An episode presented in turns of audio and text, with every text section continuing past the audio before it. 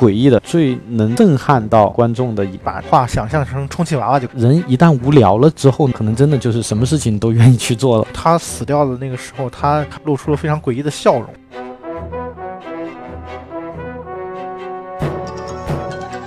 今天要聊一部日剧，轮到你了。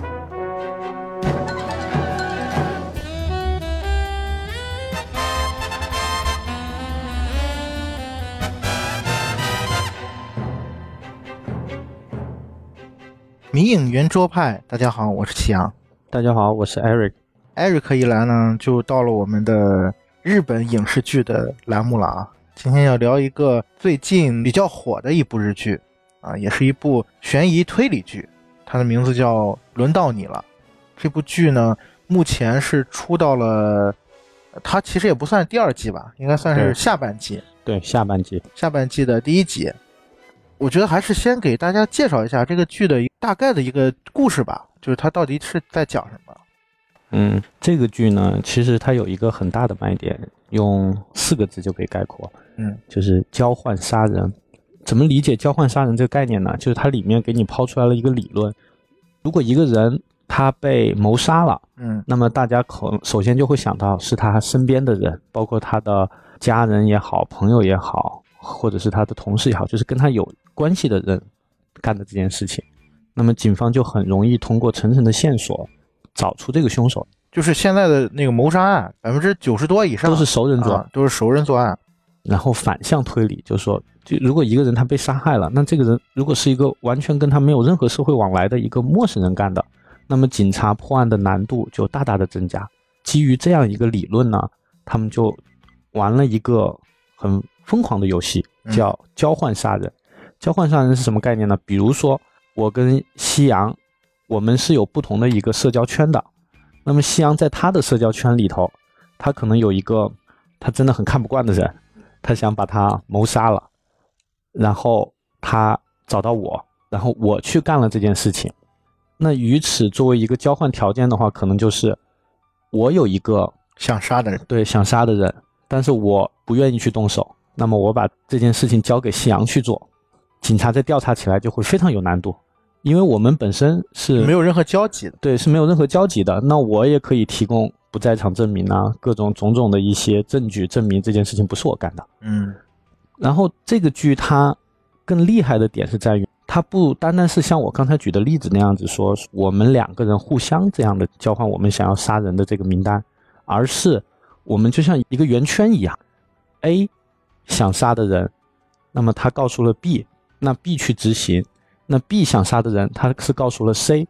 是这样子依次依次这样排开的。那么这样的一个结构呢，就导致整个案件错综复杂。他这个案子是发生在一个公寓里面，对，然后那个公寓是在东京特别著名的一个地标的那个晴空塔的旁边的一个公寓，就是一个很高档的公寓啊。参加游戏的一共就十一个人，我记得。对，参加游戏的人非常非常多，这也是就是让人觉得很迷惑的一点。嗯，人数实在是太多了，因为一开始连人名都记不住。对，就是你记不住他的人名，然后你记不住他是住哪哪一家的。嗯，然后呢，他一开始就抛出各种各样的人名，大家可以设想一下，以我们现在的一个单元这样作为一个概念，比如说这一栋楼可能有五层楼，嗯，那么每一层楼可能住了三户人。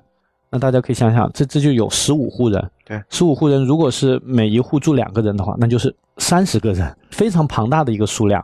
所以说，这个也是这个剧一开始的一个槽点吧，就是大家会觉得说，编剧一下抛出这么多线索，这么多太乱了，对，这么多人名，其实大家一开始其实有一点怎么说，抱着看笑话的心态。你既然敢设这么大的一个局，我看你怎么把它给圆上。这个剧它是有。男女主角的嘛，对，他是有男女主角的，他们是一个姐弟恋，嗯，相差十五岁，可以叫女主叫姐姐，对对对，男主叫弟弟，对对。男主呢就是一个忠犬类型的爱人吧，嗯嗯，就是特别特别迷恋这个姐姐，对，然后呢一定要跟这个姐姐结婚，一定要跟她幸福的生活在一起。然后就是这个故事开始，他们买下了这个公寓的一间房子，对。啊，然后搬了进去，对。这个整个故事呢，一开始出场的是他们的一个管理员，这个管理员是日本一个很有名的老牌的演员，竹中直人演的。我们也会有一些类似于居委会或者是什么社区的一些活动之类的。呃，业主委员会，对对，业主委员会。然后这个管理员呢，他就召集大家开这个业主委员会，就比如说大家商商量一些跟他们这个楼有关的，楼有关的一些东西，他们可能就会有一些责任分配，比如说谁管倒垃圾啊？对，谁管倒垃 圾啊？谁管一些什么清清理啊？或者是谁管一些，反正就是一些杂物吧。嗯，好，然后在这个开会的过程中呢，这个管理员就闲得蛋疼吧，他反正就就说，哎，要不然大家来做个游戏或者干嘛的。其中就有一个住户，他就提了一个想法，说，哎，要不然我们来玩一个小游戏吧。但是当他把这个名字说出来的时候，其实大家心里都有，就是稍微的惊了一下。因为他说出来的就是我们刚才讲的这个主题，说交换杀人。其实大家心里都很清楚，我们平时在生活中也会有这样的时刻，也会有这样的时刻。但是这个东西很微妙，因为其实你不会轻易的袒露出来你的一个心声的，就是可能你在某一时刻，你真的觉得，哎，这个人真的太该死了，或者是怎么样的。但是这仅仅就是一个想法而已，你绝对不可能把这个东西付诸行动，而且这种想法你也不愿意让别人知道。但是人一旦无聊了之后，可能真的就是什么事情都愿意去做了。然后在这其中就不断的有人在游说大家，哎，我们这只是个游戏啦，没有什么额外的东西，我们只是说打发一下时间嘛。反正我相信大家心里肯定就有一个，就是你特别希望他死掉的人。那么我们不妨把这个人写出来，然后我们大家交换纸条，看看到底你想杀的人是谁，就是玩一玩嘛。对，就是玩一玩。而且你就说你放心，我们每个人都保密。这个东西我们不会让别的人知道，而且你写的人可能我都不认识。其实这个地方啊，就是我当时看的时候，我觉得是有一个小 bug。嗯，这些纸条啊，它其实有可能被自己抽到，就是它是有一定的概率是被自己抽。就但是从后面那个剧情的发展来看，好像是每个人抽到的都是不一样的。但是也不排除，我觉得最后有可能是有自己抽到了自己或者怎么样，然后他故意不说这个事儿。对，这是整个剧里面他玩的特别溜的一个点。你不太确定谁他是否是撒了谎，比如说他告诉你啊，我其实抽到的纸条是谁谁谁谁，但是到底是不是这么回事，你并不知道。记得有一个黑岛妹子，她讲嘛，然后她说她抽到的是织田信长嘛，对对，非常有意思。还有一些类似于什么不让座的人，不会不会垃圾分类的人，对对对，就非常的抽象吧。嗯，然后当然其实这个我觉得在现实当中也是会发生的，因为。虽然有人很热衷于参加这样的一个游戏，但是对于很多人来说，其实他的生活中没有像这个剧里面讲的那么极端，说他真的是希望某一个人去死这么严重。但他可能就是像刚才想比较讨厌一类，对对对，比较讨厌一类人。不过你正好你说，哎，这是一个游戏，那我们来做这个游戏。那我可能碍于这个情面，说啊，大家都都在做这个游戏，那我。要是不做，会不会有点显得格格不入？对，一开始女主其实是有点有点拒绝的，对对对，有点想不不不想参加。对，但是她碍于说她是第一次参加这个委员会，对，刚搬进来嘛，对她还是不想得罪了大家。而且我觉得从这方面也体现出日本人非常爱面子吧。这点其实跟中国人是很像的。对，其实一开始看你会觉得其中有一个槽点或者说一个 bug，就是如果你放在。另外一个环境当中，可能真的就会有人觉得是你这什么无聊的东西，我没有这个时间陪你玩这个。你就算你说服我，我可能也不感兴趣，可能就直接退出了。但是在这个里面呢，因为中间就涉及到其中有一户，他是说他没有写，好像是写的自己的名字吧，还是什么？呃，他自己说是写了自己的名，然后还有一个是说他抽到的那个纸条是空白的，就说是没有写的嘛。对，没有写。对，所以说我就觉得，既然。大家心里都不是说非常愿意去参加这个游戏的话，那可能你换在另外一个国家或者是另外一种情景发生的话，可能就有人直接就不参加这个游戏了。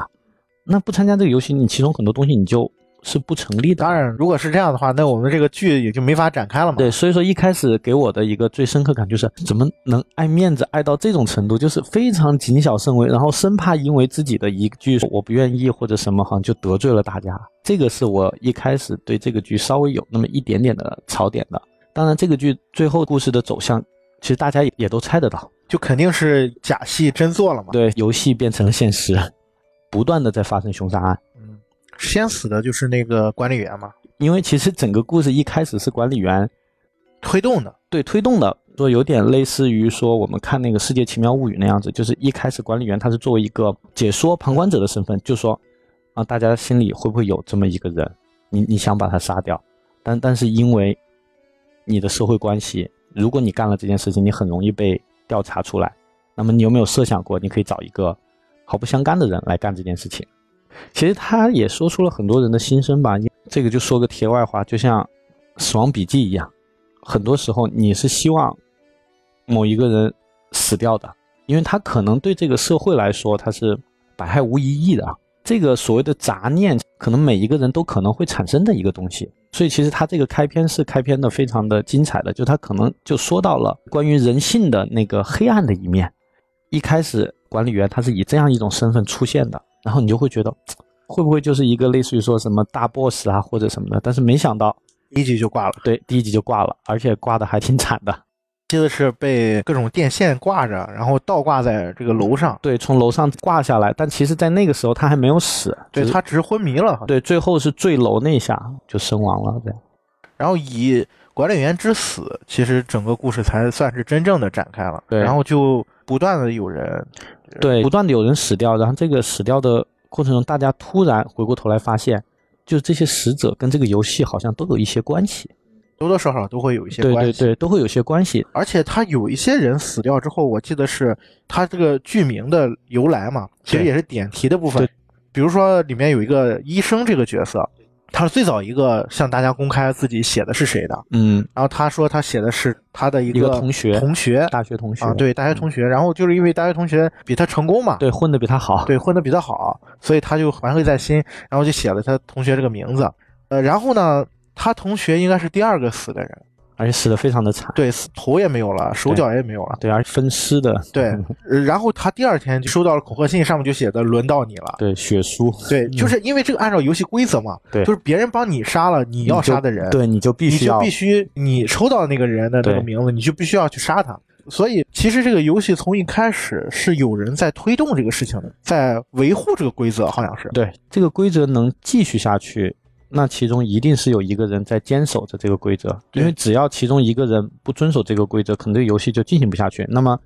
幕后的这个主使者，他会想尽一切办法逼迫你。你如果真的不按照规则进行的话，甚至你自己会有生命危险。对，其中讲到后面有一个情节，就是幺零幺的那个住户叫久住让，他其实就已经把。刚才夕阳讲的这个，就是说幕后这个人的这种作用就凸显出来了，因为他要杀的那个人其实是女主的前夫。其实一开始他真的是不想干这件事情的，虽然说这个游戏他一开始是闹得比较凶的，就是啊觉得啊大家参与啊没关系啊，他其实也算是推动者之一。对，然然后他他就特别嗨，觉得这个游戏哎很有意思。但是真的当他想杀的那个人被人家杀掉之后，他开始害怕了。对，因为之前就有那个医生的例子嘛，所以他就怕自己也被威胁。当然，最后果然是他被威胁了。对，然后他的威胁就是写的特别的明确。你以为你能躲到哪里去？你哪怕你就是离开东京，你回到老家，照样想杀你还是杀你。等于是那个幕后黑手给他寄了几张照片，他老家老老家的照片，包括他的父母。对，就非常非常的夸张，非常严重的一个恐吓，迫使他不得不。把这个游戏给进行下去，动手杀了女主的前夫。对，这个就像刚才新阳说的，就自始至终幕后都有一个非常强大的一个力量在推动着整个游戏，必须按照他的意愿进行下去。这其实又回到了我们一开始讲的这个点吧？为什么他们会去玩这个游戏？我不知道后面编剧会不会把这个坑给填了，但是我觉得肯定跟一开始提出这个游戏想法的人应该会有一些关系。就是为什么大家要做这个游戏？还是说这个凶手他是正好看到大家有这么一个游戏，然后他去加入其中的？其实也就是说，这个游戏开始的那个动机，是否真的就是一个游戏当中？对，或者是真的有人本身就想杀人，他就推动了要玩这个游戏？对，这都是有可能的。现在是都是疑点，就没有公开的，因为这个剧还在更新当中。对。嗯，我觉得这个剧它其中有一个优点就在于，它一开始抛出来的这个线索，我们看到的，其实跟剧中人物不是凶手的那一部分人，他们看到的大体上是差不多的，就是观众是没有上帝视角，对，是没有上帝视角。那他可能有一些行为，但是那个行为他不会给你一个特别明确的解释，说，哦，对他就是因为他是凶手，所以他干这件事，他就是一个行为，你可以去怀疑，但是你不能去。下结论说他就一定是在干嘛。对，而且它里面很多镜头是有迷惑性的，他会故意营造一些悬疑的点，对让你怀疑某一些人。大家也知道这种套路，给你显露出好像很有秘密的人，往往可能不是那个真凶，而看起来人畜无害的人，可能最后是个大 boss。其实这个剧，我觉得最好还是从人物下手，因为他每个人物身上还是很有内容的。对，就你很简单的可以把这里面的住户划分成两类人，一类人就是像刚才夕阳说这种人畜无害，看上去特别好、特别 nice 的人，这其中就包括我们的女主，包括住在四零二的早苗。早苗是一个家庭主妇，嗯，她是现任的这个居民会的会长。对，然后是一个看上去很热情、很和善的一个大姐姐，就是我们可以说是那种马大姐的那种类型吧，就给人的感觉非常的温柔的一个人，就是绝对不会对别人说一个不字。会长看起来是很特别人畜无害的，但是他一开始就有一个让人特别疑惑的点，他家的房门永远是关着的。呃，我记得有好几幕就有人上他家里拜访，他都是开一个门缝，没有一个外人是能进他家门的，好像他的家门里面是有一些什么秘密的。对，然后她的丈夫好像是个警察，对，她的丈夫应该是在警察里面是还是有一个有身份的人，包括我们的这个黑岛妹子，她一开始给人的感觉其实说也是一个非常人畜无害，大部分时间是非常非常正常的，也是一个邻家姑娘的这种感觉，善良，然后长得也很漂亮。黑岛妹子的年龄设定是在大学生，对，就是一个很青春的一个角色。然后她身上有几个疑点吧，我觉得，一个是开头她有一个男朋友的，其实对，然后后来不见了。对这个男朋友只在开头露过一面，就是他第一次出场的时候是跟这个男的牵着手的，但是后来就神奇的消失了。然后他还有一个疑点是，前大概三四集的样子吧，他每次出场身上都是带伤的，这个是非常诡异的事情。对，好像是遭受了什么人的暴力。记得他最后一次身上带伤是有一只眼睛被打伤了，对，然后戴着那个眼罩，对，包起来了，把眼睛。对，呃，这是他身上第二个疑点吧。第三个疑点是，他家里的电费特别高，一个单身的妹子为什么用电量会那么高？宅女费电嘛，其实这一些部分到目前为止的剧情都没有交代，他身上的这些疑点也没有解释，所以现在对于他的这个怀疑也是最多的。那接下来还有什么人物？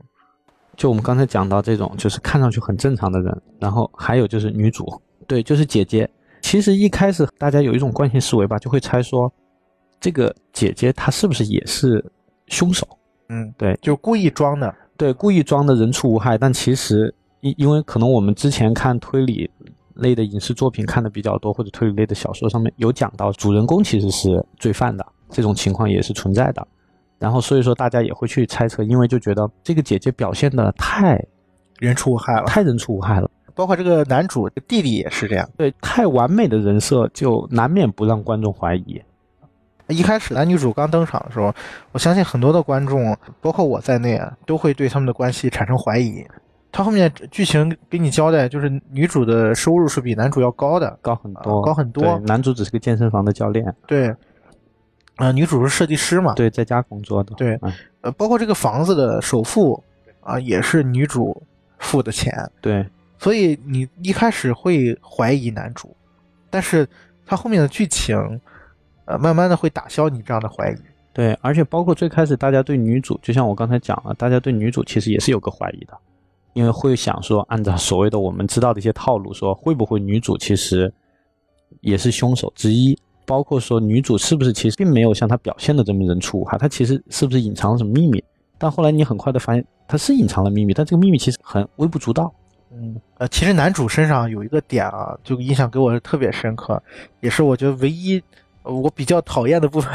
男主弟弟是一个剧透狂魔，他非常非常喜欢剧透，他超爱柯南。对，记得他跟女主第一次邂逅，他两个人都喜欢看侦探小说嘛，推理小说嘛，然后他们两个人第一次邂逅就是他看到女主拿了一本书在看，对，然后呢，他就跟女主上前搭话，然后就直接剧透了最后的结局。对，特别白目的，就是说啊，这个我看过，看过，我告诉你们，最后哇，那个可牛逼了。对，呃，凶手跟烟花一起爆炸了。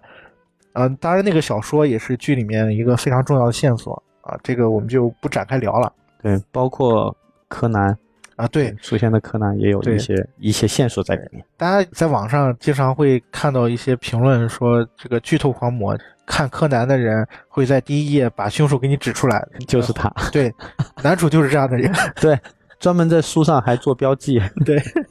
呃，当然除了这一点，我觉得男女主的呃整个的表现还是令人信服的，他的剧情的设置会逐渐的让你对他们之间的那个关系打消疑虑。所以，如果在这个时候，如果最后的结局展现出他们两个之间其中有一个，或者说两个人是黑的话，无法接受。对，是我觉得是可以代表这个剧烂尾了。对，然后另外一个呢，就是田宫，我估计听众也记不住名字，就我们给他们每个人起一个代号，然后我觉得田宫可以，因为他是戏精嘛，啊，对，戏精，因为他原来是银行职员嘛。对，银行职员，但他的最大的爱好是演戏。对，这个演员其实大家如果看过《Legal High》的话，应该会比较熟悉。Legal High 侠犯，对，《生来胜酒》其实我们上期节目也提到过啊，也是演技很棒的一个大叔。对，黄金配角。嗯对，在这里面我就称他为戏精吧。好，戏精。对他属于那种一上来给人感觉是特别爱管闲事儿的那种。对他一开始就是热心老大哥，就很像我们身边的人吧，就是一个再普通不过的一个很正常的退休的中年人的这样的一种形象。他身上其实也有一个疑点，他为了说帮助大家找出真相，他偷偷地在楼里面装了很多摄像头，然后有一幕剧情是他似乎是在摄像头里面看到了一些发现了什么东西？对，发现了一些就让他很震惊的事情，对，但是他没有把这个东西给公开公开。对，但是有一个变化，就是自从那之后，他就说他不管这个事儿了，然后他就去演戏了嘛，就追求自己的梦想去了。对，这是这个大叔身上的一个疑点。还有可以跟大家说一下，就是这个大叔其实写的名字是在银行时候的后辈，对，是一个他很讨厌的后辈。等于是那个后辈是肯定是当时在工作的时候给他使了不少绊子那种。然后这个后辈的名字其实是被姐姐女主抽到，女主抽到的，但是这个后辈的死并不是女主干的，对，就这个后辈其实后面是死掉了。死掉了，这就更证明了刚才夕阳说的那句话，就是幕后有个人在掌控全局，推动这个事情。硬着头皮要把它推动下去的那种感觉。对，就不管你愿不愿意参加，我都要把这件事情给进行下去，非常的偏执的一个幕后。嗯，看起来正常的人里面也有一家是挺值得关注的。对，这家就是住在幺零四的十七杨子，她是一个家庭主妇，对，她是家庭主妇，然后有一儿一女，蛮幸福的，也是其实蛮普通的一个家庭吧。她是一个儿女双全、家庭美满的这么一个形象。而且她在整部正片剧里面的存在感也不是特别高，对，戏份非常非常少。但是她是参与了这个游戏的。对他参与这个游戏，而且他是在这个游戏里面非常强烈、非常直接的表现出来说拒绝，对拒绝，并且这件事情发生之后，其实他是表现的觉得很担心、很害怕的那种，就是比其他的住户表现的更明确。对，而且他公开了自己，他说自己写的人名是他自己，对，所以他才会很害怕有人会找他麻烦嘛。对他就是把自己的这个情绪表现的非常非常的直接，就我们说就有点像撒泼一样了。其中有一个情节就是那单亲漂亮妈妈就想搬家，嗯，他又不让人家走，就说我们现在这个就是什么，大家都是共犯了，你自己跑了，那剩下我们都是凶手啦，怎么怎么样的？他的这种所谓的道德感啊，或者秩序感，其实是非常强的。其实他身上的这个疑点是看完番外之后才产生的。对，其实我觉得这个剧其中有一个优点是在于，虽然它里面的人物很多很杂，但是就像这个游戏一样，其实每个人他都不是那么干净的，他都会有自己的一些小秘密在里头。只是说这些秘密可能有些是跟这个案件相关的，有些可能跟这个案件无关的。那么我们现在可能很关心的一点就是，这个角色他是不是最后真的就像我们现在看到的那样，他的存在感就这么低？还是说，其实他也可能是幕后的一个大 boss 之类的存在。嗯，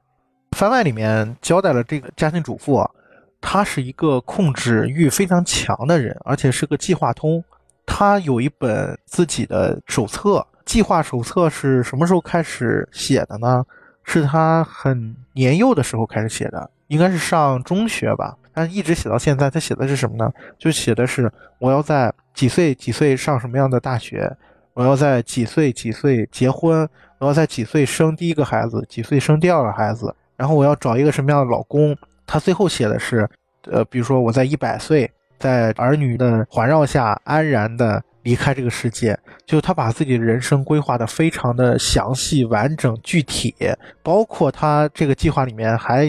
有关于他的子女应该在什么时候选择什么样的职业，呃，什么时候结婚，什么时候生子，他都写的非常的具体明白。那这样一个人其实是有点恐怖的。对，在番外里面，一开始所有的计划都是按照他预想的来的，他也是在他计划的。这个时候结了婚，找了他计划的老公，在他计划的年份生了孩子，一切都是按照他的计划顺利进行的。就突然有一个什么变化呢？就是她原本公务员的老公，突然有一天跟她说他要创业，然后因为他打乱他的计划了嘛，所以呢，他表面上看起来好像是，哎呀，行啊，我支持你啊，你能不能先出来一个方案或者怎么样？然后背地里呢是想了各种办法。比如说，让她的孩子劝她的老公阻挠她，对，阻挠她，因为这是计划之外的事。对，所以从番外的这个角度来看，这个人物其实也是有一些问题的，有一些疑点在。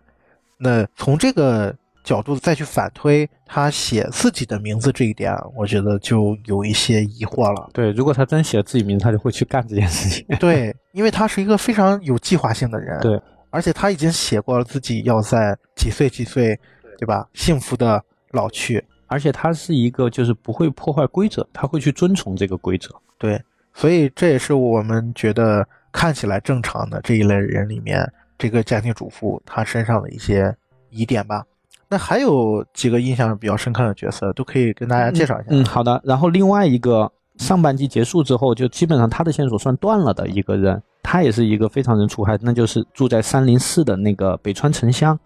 她是一个单亲妈妈，然后她自己的工作是一个电台主播。因为她的工作很忙，所以她没有时间照顾她的儿子。那大部分时间她都让她儿子一个人在家，或者是她交给邻居的一一个姐姐儿导，就交给邻居那个姐姐帮他，就是看一下孩子。等一下，就是北川他为什么线索是断了？因为他搬家了啊！就这个事情发展到不可收场的时候，对他搬家了啊，他搬家了，对他搬家了，然后他就觉得说我不想再。参与到这种纷纷扰扰，而且因为他是带着孩子，我们叫北川可以叫妈妈，漂亮妈妈，漂亮妈妈。然后他是带了他一个小儿子嘛，在一块生活。其实他的抽到的名字跟他写的名字也公开了，他自己说她抽到的是空白的，是没有写名字的一张纸。然后他写的名字呢，其实是楼里面的另外一个人，这个人叫尔岛，也是一个女性。尔岛可以呃跟大家分享一下。也可以叫他老师，因为他原来是教英语的，我们可以称他为老师。妈妈为什么要写这个老师的名字呢？是这样的，尔岛呢，她是跟她丈夫生活在一起，虽然说她的年纪也不小了，但是她没没有孩子。这个没有孩子这件事情呢，其实是有隐情的。后来发现她跟她老公不能生育，当然这个不能生育的主要问题是在于她老公。但是作为一个老师而言，每天的日常都是跟孩子打交道，所以她是很喜欢，非常非常喜欢孩子。虽然她跟她老公已经很幸福了，但是她非常想要一个自己的孩子。但是在这过程中呢，可能就产生了夫妻的一些矛盾。就这个要孩子这个事儿已经成为一个执念了，导致她也去做了一些她丈夫无法接受的。对她做了一些尝试，但这个尝试在她丈夫看来就觉得很不可理喻吧。所以说，她跟她丈夫之间的矛盾就日益的加深了。但但这个时候呢？她的这种执念也越来越深，越来越深。哎，正好遇到了这个，就是我们说的漂亮妈妈。她有一个儿子，因为漂亮妈妈之前经常麻烦她，就是说你能不能帮我照看一下我们家孩子，因为我要工作。所以说，他就担任起了这样，就是暂时帮这个漂亮妈妈看管孩子的一个责任吧。在这过程中呢，这个小孩子真的长得很可爱，也也非常的听话。然后他就把自己对自己孩子的一种幻想，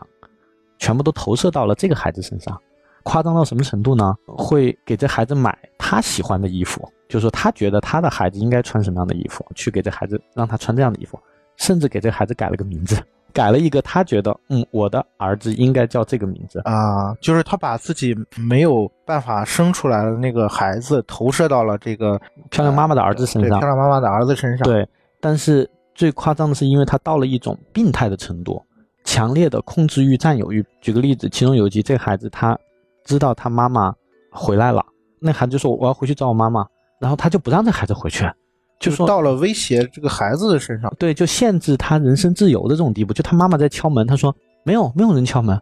啊，来我们来吃蛋糕吧，或者怎么样的，就不想让这个孩子早一点回家，就想尽可能多的占有这个孩子，就已经到了这么就是一个很病态的程度。当然，这种病态后来被这个漂亮妈妈发现了，所以漂亮妈妈非常受不了，因为她知道这种行为可能会伤害到她的孩子，所以在他们的这个圆桌游戏上，她可能当时脑海中瞬间想到的她很讨厌的人，她就写下了这个老师的名字。不过需要提醒一下听众的是，老师其实是没有参加这个游戏的。对他其实是没有参加这个游戏的，但是他又是这个游戏的受害者，没有发现他的尸体，只发现了他的一条腿。被分尸了，很恐怖。现目前是这样。那还有其他的角色？然后还有一个特别值得提的角色，就是一个中国人沈怡，或者是它里面翻译成心怡。对这个角色呢，她给人的感觉也是非常人畜无害的，就是傻傻的一个一个姑娘，她是在一料理店打工，因为大家也知道，在日本这海外的黑工特别多，就大家为了留下来，就那种反正也很害怕惹事儿，然后在一些小的餐馆打工，然后可能遭受了一些不公平的待遇，但是不敢声张。他就是跟他的几个劳工伙伴居住在这个其中一间公寓里面。他也是给人的感觉就是比较单纯，日语说的不好，但是觉得不会害人的感觉。结果这中间发生了什么事情呢？就是他的老板死了，当然这个名字是他写的，因对，因为他老板对他是有性骚扰，有性骚扰、职场性骚扰的，对他老板知道他家里面住着几个黑工，对，就经常以以此来威胁他吧。对，所以说这个角色大家也不会一开始跟凶手联系在一起。那他写的是他老板的名字嘛？他出道的人名没有公开，就是心仪他写的人名是他老板，那抽到他老板的这个人，其实是那个医生，对，是我们刚才提到的那个医生。那这个医生也很有意思，这个人，当然这个医生看起来就不是人畜无害那种，对他应该是属于我们归纳出来这个不正常的人里头，相对来说稍微正常一点的。他有宅男的属性。这个片子我我们刚才也讲了说，涉及的人物太多了。那么他在短短的这个十集的这个体量下面，他可能很多东西他是讲不出来的，讲不清楚的。那么他在与此同时，他就出了一个番外篇番外篇，叫《门内的故事》。然后这个番外篇是对这个正片的一个补充，就是把每个人的一些幕后的背景线索给大家进行个交代。其中有一集就是这个医生嘛，对，一开始其实就是这医生，然后这个医生呢，就像我们讲的，第一，他并不是一个好医生，他只是说为了名利，其实自己也没有真的很认真的去对待这份工作。是一个挺失败的一个医生吧？他呢很讨厌他的大学同学，然后在这个游戏上写了他这个同学的名字。然后另外一方面是他自己的生活呢是一个非常典型的宅男的一个形象，因为他一个人生活嘛，其实家里也是挺挺乱的。同时呢，他为自己幻想了一个女朋友，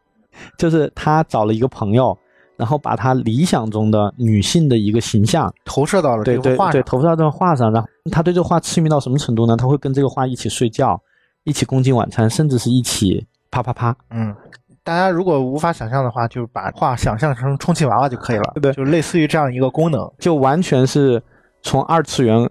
一下子过渡到了三次元的感觉。嗯，那医生其实是比较明确的完成了自己的循环的一个人。他写的这个医生被杀掉了，嗯，然后呢，他被威胁，那就杀了别人。对他抽到的就是心仪的这个老板嘛。然后呢，他是怎么杀的这个老板呢？在餐馆嘛，这个老板喜欢在餐馆的这个厨房抽烟，抽烟，对嗯然后呢，这个医生就偷偷的溜进这个厨房，然后用厨房的刀砍断了这个煤气管道、胶皮管儿，然后就导致这个煤气泄漏嘛。这老板一抽烟，那，整个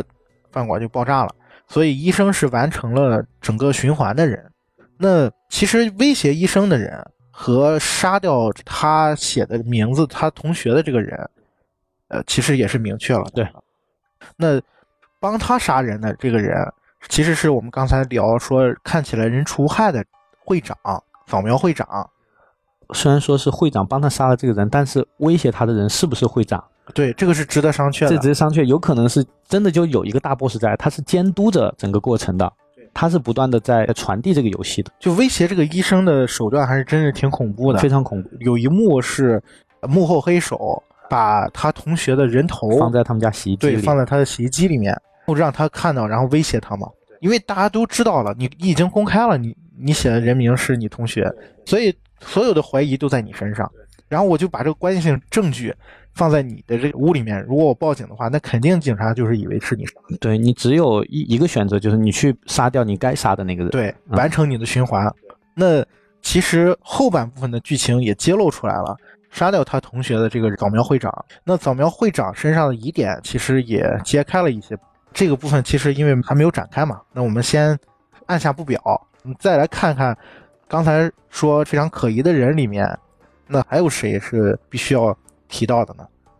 嗯，还有一个就是尾野妹子，为什么这个角色必须要提到呢？因为就目前来看，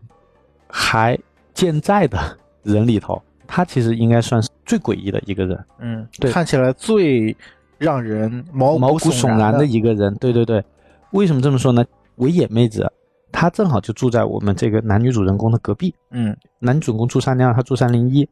这个妹子呢，就大家都说她是低配版的 张景优嘛。对，就这这个妹子其实长得也挺漂亮的，第一印象给人的感觉非常的好，又爱笑，非常的有亲和力的一个妹子。但是呢，她是一个非常非常诡异的人。她的诡异的点是在于，第一，她非常喜欢这个男主，喜欢这个男主呢，她用的喜欢的方式就是我要强行的对你好，嗯，送她东西。对，送她东西。我觉得可以称这个妹子为手工达人。对手工达人，她会做很多东西，包括她也会做便当啊什么的，就特别特别的特别厉害。比如说她现在她喜欢我们的这个男主，喜欢这个弟弟，然后她就对这个弟弟，无事献殷勤。对，就无事献殷勤。我觉得关键是在于我们的男主弟弟，他跟姐姐的爱情在这里面就是受到了考验，经受住了考验的人，所以手工达人维野妹子没有成功，对他没有成功，对但是他其实之前是有成功过的，就是番外篇嘛。其实，在番外篇里面有一集是展开聊了一下维野妹子手工达人，其实他是有前科的。这个房子里面啊，这个公寓里面有一户是空着的，就是在男女主的隔壁，隔壁，嗯也是维野妹子的对门，三零三应该是对，三零啊三，三零三是空着的。那其实三零三之前是住了一对情侣，嗯，那这对情侣呢，就是被维野妹子给拆散的。他用了大部分是同样的手段来勾引原来三零三的这对情侣的男的，然后呢，他成功了。成功了之后，导致三零三的情侣分手，然后导致他们也搬走了嘛。所以这个妹子其实是有前科的，而且呢，她只对有主的人对，感兴趣。对，这个姐姐跟弟弟呢，第一面见他的时候，他就问了一句话，就是因为他们两个年龄差距有点大嘛，对然后他就问他，哎，你们是不是真的姐弟关系？然后我们的男主弟弟就回答说，不，我们是夫妻。他说完这句话，维也妹子才对我们的男主弟弟有了兴趣。对他觉得就是一种挑战吧。对，对他来说就是一种挑战，对，是一种游戏，他就想完成这种高难度的。他就是喜欢玩弄这种关系。虽然我们说的好像有点简单啊，但是实际上在剧情里面，他展现给我们的是很诡异的。对，就是包括他追男主的一些手段吧，就是非常的诡异。嗯那这个妹子身上的疑点就也有点多了。最大的疑点是在于，她到目前是唯一一个没有公开自己写的是谁，啊，抽到是谁，就是两张纸条都没有公开，公开的里面也不一定是真的，但是他是没有公开的那个人，唯一一个还没有公开还活着的人。对，你会感觉这个角色很神奇的地方在于，就感觉他好像跟很多事情都有关系，嗯，但是呢，最后的那个导向又导向不到他，对对，又感觉他好像其实是置身事外的，所以说这是觉得这个角色到目前就是非常存疑的一点吧。大家都对他有怀疑，但是又找不出更多的破绽来。主要就像我们刚才讲的，可能更多的篇幅呈现出来的是他怎么以一种让人不舒服的变态的方式去追男主，去追男主，去玩他的这个游戏。好，然后嗯，就不正常的人里面，另外一位就非常值得提的就是木下，嗯嗯，对，就住在四零一的木下。呃，木下的话，我觉得可以称之为那个垃圾分类达人。对，大家可以跟这个木下姐姐学学，就是他是一个非常爱垃圾分类这件事情的一个人。他在他们的这个社区里面担任的角色就有点像一个卫生委员。嗯，他其实是没有参加那一次居民会，没有去参加。对，但是他每天干的事情呢，就是说他会去看谁没有 好好的垃圾分类，并且去翻每家的垃圾，对，去找一些他觉得可能有用的东西吧。对，然后这个木下姐姐，就其实我们刚才单讲这个，大家就是可以感受到，其实她很诡异了，一个喜欢去翻别人家垃圾的，对，这么一个角色，而且他。往往都是一袭黑衣出场，对，不苟言笑的。而且，在这个剧中也有一些线索，比如说每件事情一发生的时候，特别是特别严重的事情发生的时候，他首先想到的不是去报案，而是拿出手机先记录下来。对，这是一个非常有意思的点。看过的观众，我估计后面慢慢的编剧会去揭晓，说为什么这是他的一个行事的方式。他好像是一个不太受欢迎的人吧？对，非常不受欢迎。第一，他可能跟我们刚才讲的这些住户是不太一样的，因为我们开始讲这些住户都是那种表面上就表现的很友好、很随和，但是这个姐姐呢，一上来就是怼人的那种状态，不管别人说什么，她说我不干，我我不感兴趣，我不愿意，就就就是这样子的一种态度。所以说大家会觉得，嗯，这个角色是不太不太讨人喜欢的，包括他的身边的这些。邻居都不太喜欢他，所以其实某种程度上说，他是一个被孤立的角色。我们可以看到这个剧里面的其他角色，可能都跟就是大家互相之间是有一些关联的，是有一些互动的。但是这个姐姐呢，就显得非常的特立独行。那她这个角色在刚刚开始下半季的第一集里面，给了一个很重要的剧情，嗯，是男主。闯进他的闯进他家里了啊！发现了他其实在收集关于这个案子的所有的资料跟证据，对，啊，非常的详细。对，这是包括每一个住户的。这是最新一集的最后剧情。我觉得，但凡是就是熟悉这种套路的观众，肯定会能想到他绝对不会是凶手。对。然后呢？刚才我们讲这么多人物。其实还有几个人物，就是也跟这个案件相关，但是相对而言，他们可能就没有那么强的存在感了。然后其中有一个人物呢，就是叫赤池美里，啊，媳妇，对对，是一个媳妇的形象。然后这个形象其实可以说是典型吧，就是一方面在外人面前要维护自己一个就是好媳妇好媳妇的形象，就是跟婆婆相处的非常非常的融洽，然后婆婆也表现出来，哎，你看我的媳妇啊，对我真好啊。要表现出这样子一种假象，暗地里婆媳关系确实上非常紧张的，因为婆婆就会经常找这个媳妇的麻烦，故意的，对，就故意的，然后就去刁难她，或让这个媳妇很难堪。反过头来，我们其实会想得到，这个媳妇如果她记恨某人的话，这个人会是谁？嗯，对对，所以说这个矛盾就自然而然的就产生了。但是这个就是 可能整个游戏里面非常有意思的一个。算是意外吗？呃，我觉得是很诡异的一起案子，对，非非常诡异。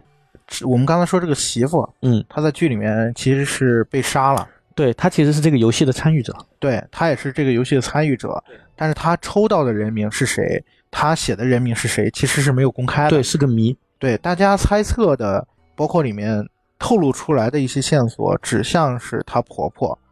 但是也有可能是她老公，对。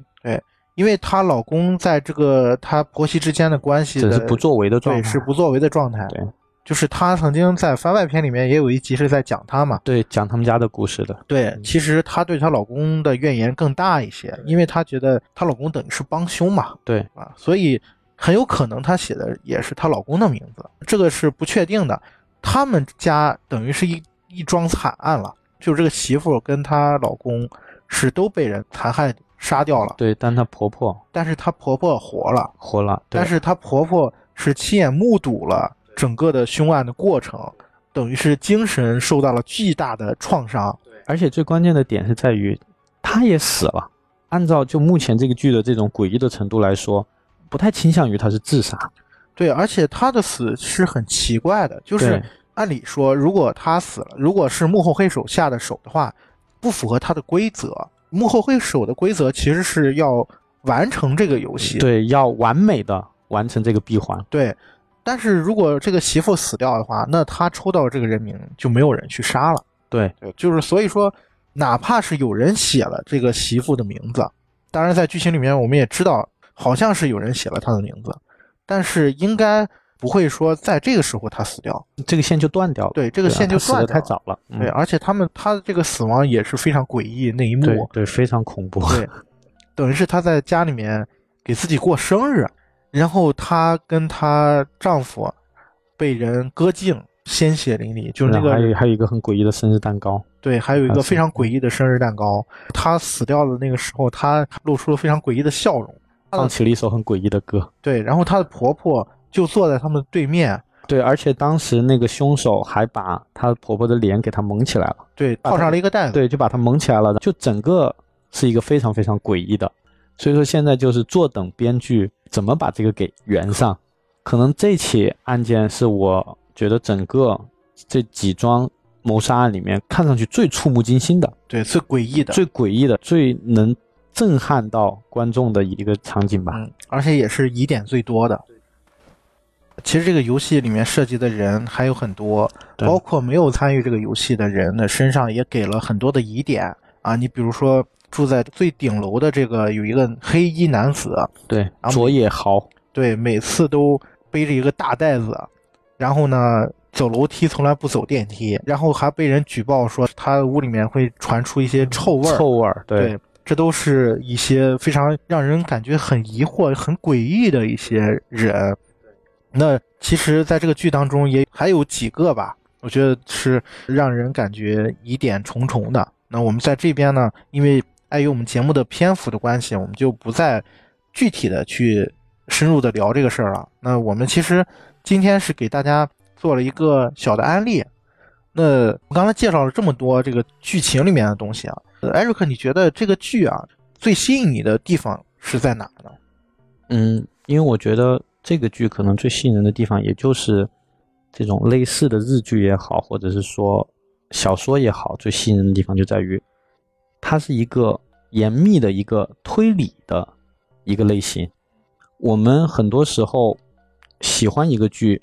特别是这种跟推理相关的剧的时候，是我们是觉得它的细节，第一是细节很多，第二它的细节经得起推敲，第三它的细节是有一个逻辑性的。对，目前这个剧在这方面他都做得很好。对，其实这个剧里面还有很多让人细思恐极的一些部分。其实大家如果感兴趣的话，在网上也有很多呃其他的朋友做了，很多的推理，对，啊，这些推理有一些我觉得也不无道理啊。当然，我觉得这个部分其实也是我我认为这个剧吸引人的地方，是你不要去囿于这些推理，可以自己去探索啊。我觉得这个是本身参与这个剧看这个剧的一个乐趣。对，就目前来看，就是说你没有到最后一集的最后一刻，你是不知道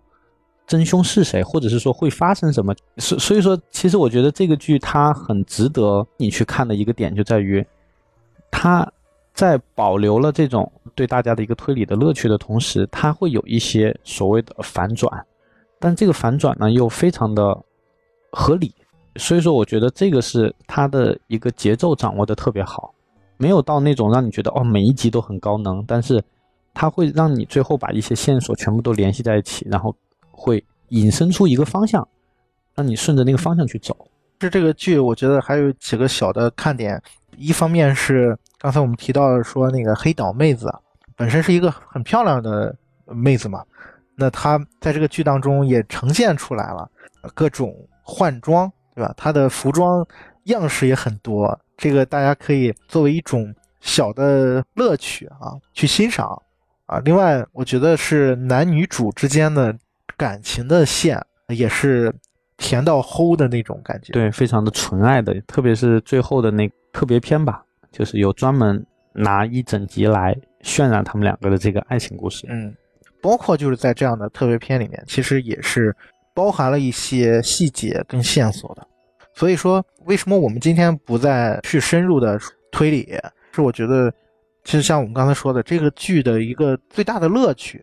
是在于你自己去自己的理解，对自己去推理，自己去探索。对各种的怀疑论证，对我觉得这也是呃，我推荐大家可以自己先不要去看其他的分析啊或者怎么样，自己去做一些探索啊、有时间有闲工夫的话啊，那当然这是我觉得看这部电视剧的一个乐趣。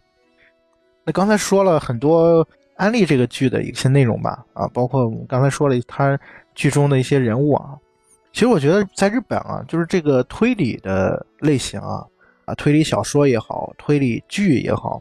呃，有点像是什么呢？有点像是我们的武侠小说。对，就是我们对于武侠小说的这种热衷、狂热，跟日本对于推理小说的这种热衷是有点类似的。包括说，因为武侠小说也是特别容易改编成影视作品的嘛，那其实推理也是很容易改编成影视作品的，而且特别适合改编成影视作品。因为我们在上一期节目的时候，我们曾经说过，呃，日本有一个很大的剧种就是推理剧。那你觉得为什么日本人会这么爱看推理剧呢？我觉得不单单是日本观众喜欢看，就像说我们为什么今天会聊到这个剧，其实我们不得不承认，我们也很喜欢看这个推理的。当然，日本的这种推理的影视剧，其实它的来源也是日本的推理小说。然后，日本推理小说其实一开始受到的是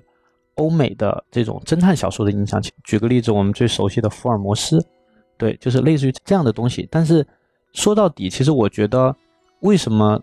全世界的观众可以说对推理这个东西其实都很着迷，为什么呢？源自说大家对一种所谓真相的好奇，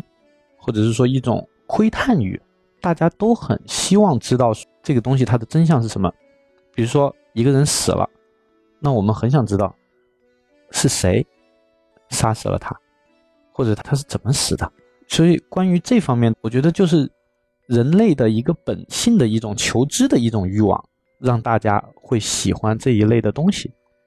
就像刚才夕阳讲到，可能在日本来说，他们对于推理小说这种痴迷，就像我们对于武侠小说的痴迷是那种程度是一样的。因为在明治维新之后，日本其实吸纳了大量的一些西方的一些文化，然后慢慢的发展出来了他们自己的一些比较有日本。社会特色的一些，你说小说家也好，或者是说相关的影视作品也好，我觉得这里面大家应该会比较熟悉的是江户川乱步。大家看过《名侦探柯南》的话，那么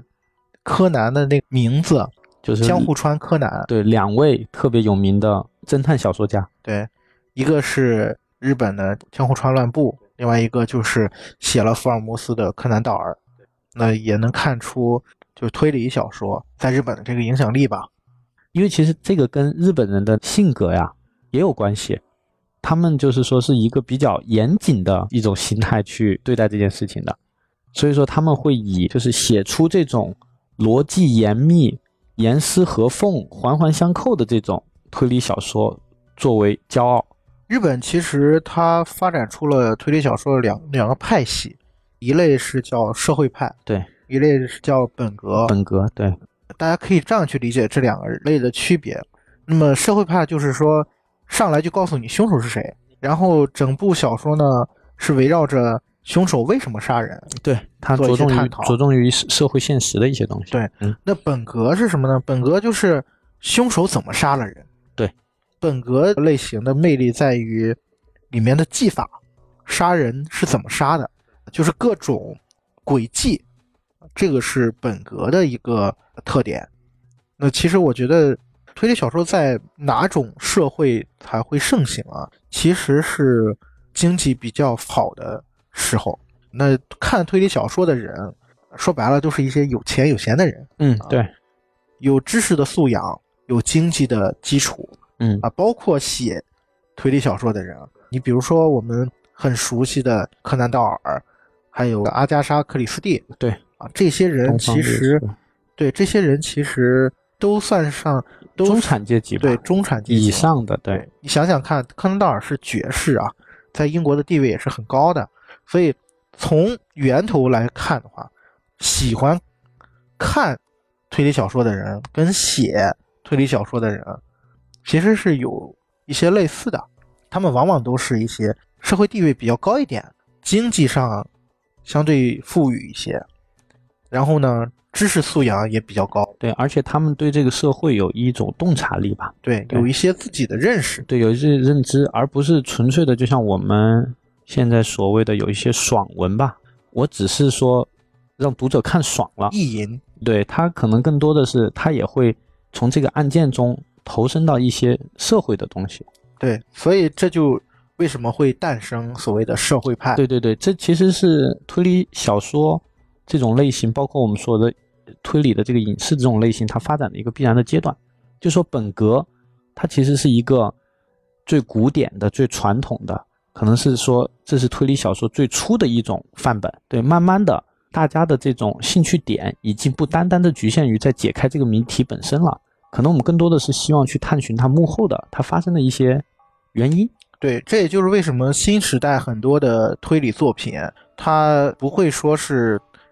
这么明显的界限啊，它是本格，它是呃社会。很多时候，包括东野圭吾这个大家很熟悉的名字，他写的很多作品也包含了很多社会性的探讨，里面也有很多很有意思的轨迹啊。如果大家看过这个《神探伽利略》系列的话，应该是能够感知到这一点。包括我们今天介绍的《轮到你了》。其实他从本片到番外构成了一幅群像嘛。那这幅群像，我们刚才介绍了很多的人物，其实大家也能看得出来，这部作品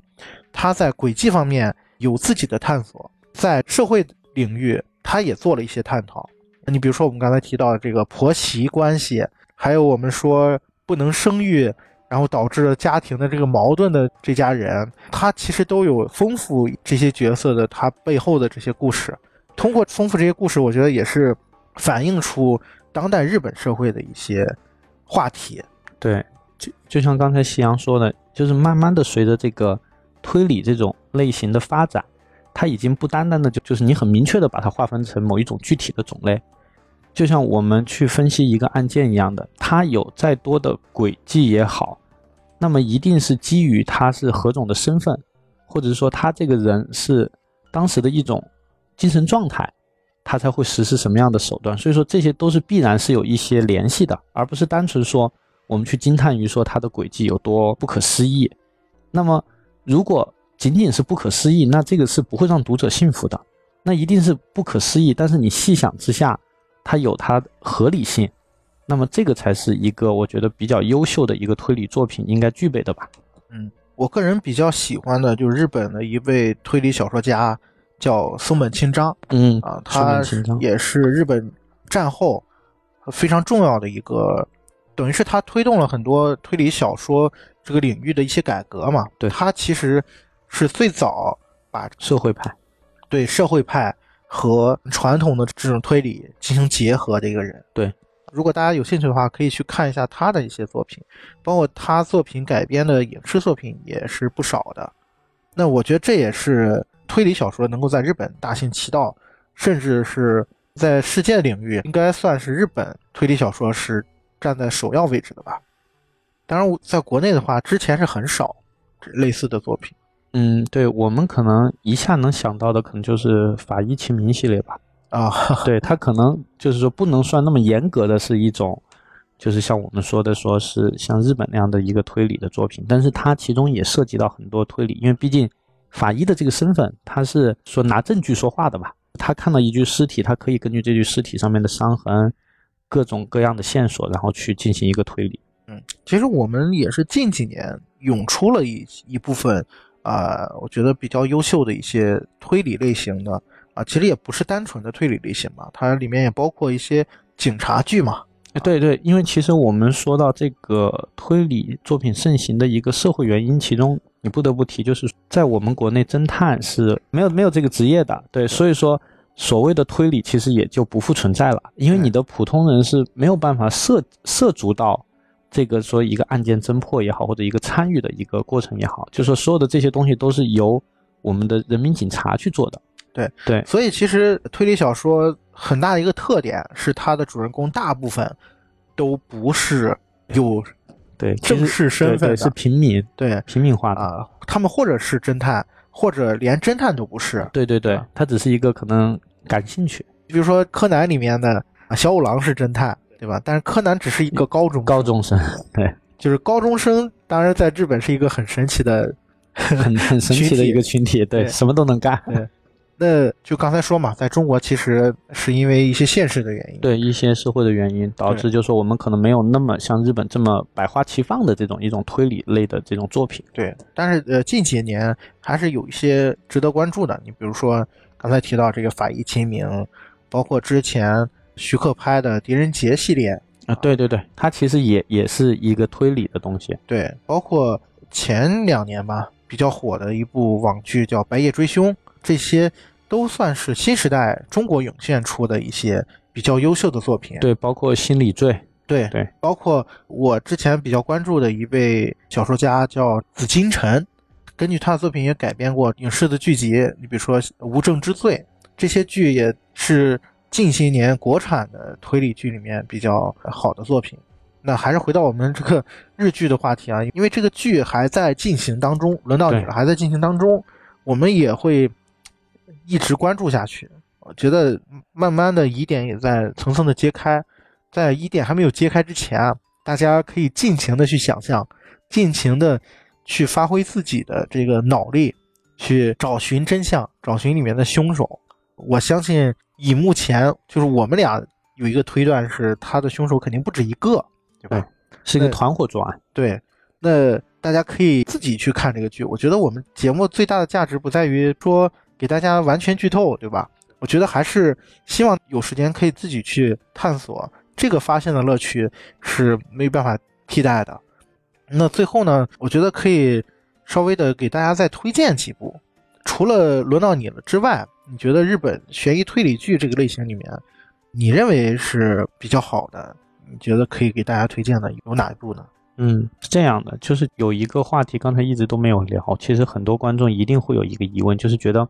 看推理剧太费脑了，甚至有很多观众其实他不是说他不想知道说这个东西最后的真相是什么，我刚才讲我宁愿直接看结局。对对对，这这是大家的共性，就是说你一定会有这个好奇心，想知道这个凶手是谁。当然，除去那种品质很拙劣的这种，就是编剧自己都圆不上的这种以外，作为优秀的作品，其实有很多人最后也是看不下去的。为什么？就像我们刚才讲了这么多，轮到你了，里头有太多太多很复杂的线索，那么可能对于一些不太喜欢去费脑子的这种观众而言，他会觉得很累。那么我现在要给大家推荐的这一部呢，可能就是说，虽然它是一个推理的范畴，但是呢，它不需要你那么费脑子的去整理这么多线索，或去回忆一些细节。这部剧呢，就是前两年特别火的《我的危险妻子》。对这一部之前呢，我们在日剧入坑的这个环节其实是提到过的。对，然后为什么说这一部剧非常值得看呢？第一，它的情节非常非常简单，就是围绕在夫妻间，然后同时他们有有几个邻居，就非常简单的一个人物的一个关系。然后另外，他一开始借鉴了大卫芬奇的《消失的爱人》，借鉴了这个梗，就说夫妻之间其实互相伤害。对互相伤害，但是呢又表面上要做的非常的完美。然后呢，整个故事不断的反转，不断的反转，然后你永远猜不到下面会发生什么。这个剧给人的感觉就是，它是推理的范畴，因为它其实是有迹可循的，但是同时，它又不需要你用太多的脑子去想细节。看完之后就一种感觉就是爽，而且一定会让你一口气，如果你有时间的话，一口气就能把它给看完，因为真的太引人入胜了。可能我看的日剧里头，我觉得这一部剧可能是最适合大多数观众的，就是它不会让你觉得，因为我在看轮到你的时候，其实中间会有一些疲惫的感觉，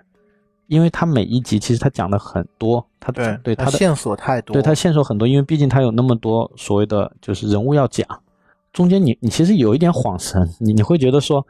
哎，讲这个是干嘛？这个到底是什么？你只有说你看到了最后，你要回过头想，哦，原来这个细节是有用的。其实这对于观众的注意力其实是一种很大的消耗。对，很大的考验。对，很大的考验。所以说我个人觉得，《我的危险妻子》这一部剧，它牛逼的地方就在于，不管你是喜欢推理的这种达人也好，还是说你只是一个普通观众，只想是纯粹的以一种娱乐的心态来看的话，那么这个剧都能满足大家的一个审美的一个需求。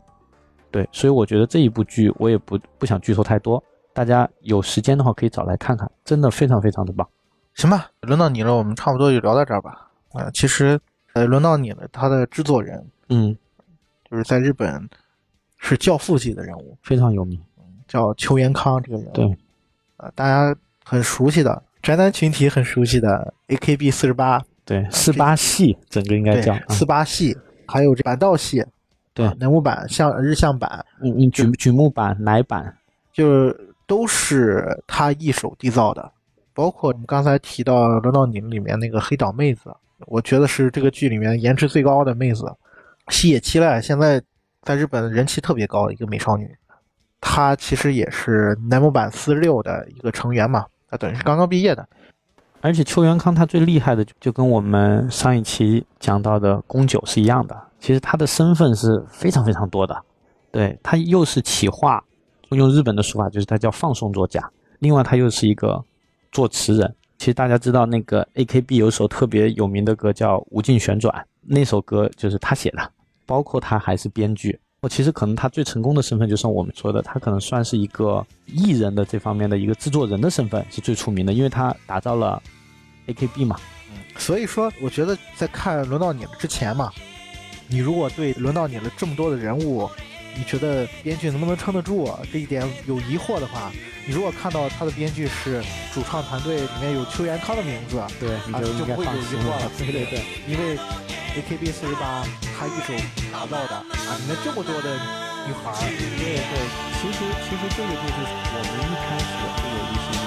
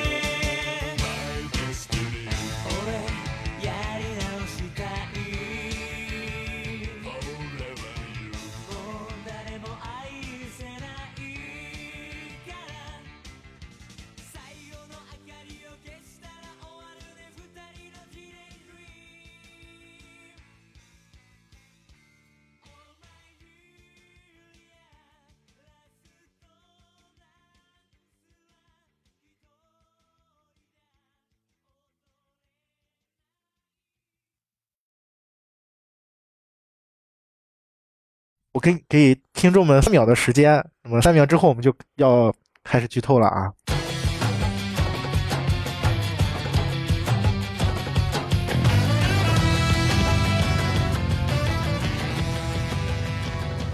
OK，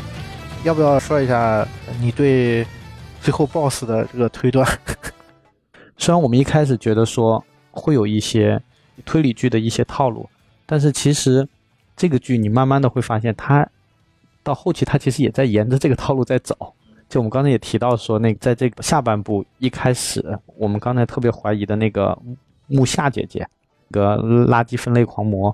然后大家都很怀疑她，但是第一集祥太冲到他家里去的时候，然后发现了他在收集每一个住户的种种的线索，但是大家都可以想得到，怎么可能在第一集就凶手就出来了。对凶手就出来了？所以其实这个也就是一个套路啊。对，所以说我们可以斗胆的猜猜测，如果按照这个套路进行下去的话，那么刚才我们觉得特别诡异的那个维野妹子，我个人猜测她绝对不是大 boss，她可能只是其中的一个知情者。嗯，我也是这么想的。我觉得她一定没杀人。对对对，她应该就是对这整个案件是有一些了解，但是她并没有参与其中。然后另外一方面，就像我们看过剧的观众应该知道，最后第一季结尾的时候，一开始看上去特别特别认真负责的那个警察，他其实是就就是其实是脱不了干系的，对，他其实在里头是是跟这个案件是有一些关系的。后半部分的剧情，扫描会长身上的疑点，其实也揭开了一些。刚才我提到说他为什么没有人能进他的家门，其实是因为这个会长是他有个儿子的，他这个儿子呢一直被他藏在他们家里面，锁在他们家里面，应该说是，啊，那他儿子是因为早年受到了霸凌，然后呢，他父母对用一种病态的方式把他保护了起来。把他关到了一个小屋里面，然后他其实是搬新家搬到这个公寓里面的，所以没有人知道他有这个儿子。所以呢，就是他其实是因为被人威胁，说你要如果不杀这个医生的同学，那我就把你儿子的事情公开，所以他才去啊杀了这个医生的同学，啊，这是一个威胁的链条。那其实他儿子身上也是是有一些疑点在的。对我的个人猜测，还是更倾向于说，我们的前会长的儿子，他其实是是一个很恐怖的人物。嗯，我也是认同你这一点。我认为他很有可能是这个幕后的推手、维护规则的这个人。对，然后顺着这这种方向去推理的话，同时我也会觉得黑岛妹子，其实她是有有很大的嫌疑的。对，但是她我的感觉，她可能是一个合谋的人，或者是她不是主使。对，嗯或他很有可能杀了人的。对对，但是他应该不会是那个幕后的那个推手。呃，现在看来看的话，幕后那个推手的最大嫌疑还是在这个会长这个儿子身上，因为其实我们刚才没有提到，就是番外有一个剧情的显露，就是有一集他是讲会长这一家嘛，那其实会长在杀掉医生的同学的时候，他是把医生的同学的这个人头对带回家了带，回家了，对，然后放到了一个箱子里面，对，然后他把这个箱子放到了他儿子的房间。对，然后告诉他儿子不要打开看，对，然后他儿子第一时间就打开看了，然后打开看了之后，脸上露出了非常诡异的笑容。对，然后这就就一瞬间的事情。对，所以呢，我们有理由怀疑，把医生同学人头放进医生家洗衣机的这个人，有可能就是他儿子。对，有可能是他儿子。啊，这也是我怀疑他的一个非常重要的一个线索。对，而且就按照嗯这种就是说一个推理剧的一个规则来说吧，最后的幕后指使绝对不可能是一个凭空出现的角色，对，对，一定是在我们已知的角色里面产生的。而已知的角色其实这个范围已经已经很小了。对对，因为死该死的也都死了，活着的人也只剩下那么几个。对对对，然后你再排除掉看起来非常有嫌疑的那些人。对，其实可能对我来说更感兴趣的就是我想去了解他的这个动机吧。如果最后他能这个剧能成为一个神剧的一个首要的前提就是，你最后说谁是凶手这件事情其实并不是最重要的，最重要的是你能把这个动机给他圆上，就是他为什么要这样子做。就像我们刚才提到的这种所谓的社会派推理，就是我们一定要知道他的动机，只有知道动机这件事情才能让我们信服，否则你说的再天花乱坠，我不会信服的。呃，其实我可以设想一下啊，我觉得如果是会长的儿子的话，其实是很合理的。就会长的儿子其实是一个呃有人格障碍的人，然后呢，他其实通过这样这样的方式操纵了他的父母，然后他也操纵了整个游戏。呃，如果他是凶手的话，这一点是说得通的。但是呢，他是幕后推手不不假，但是有可能杀掉人的人，呃，并不是他。对他有帮凶。对他一定是有人在帮助他，或者是他用同样威胁的方式，呃，推动了某一些凶杀事件发生。当然，这个是我们自己做的一些小推测啊。呃，我觉得还是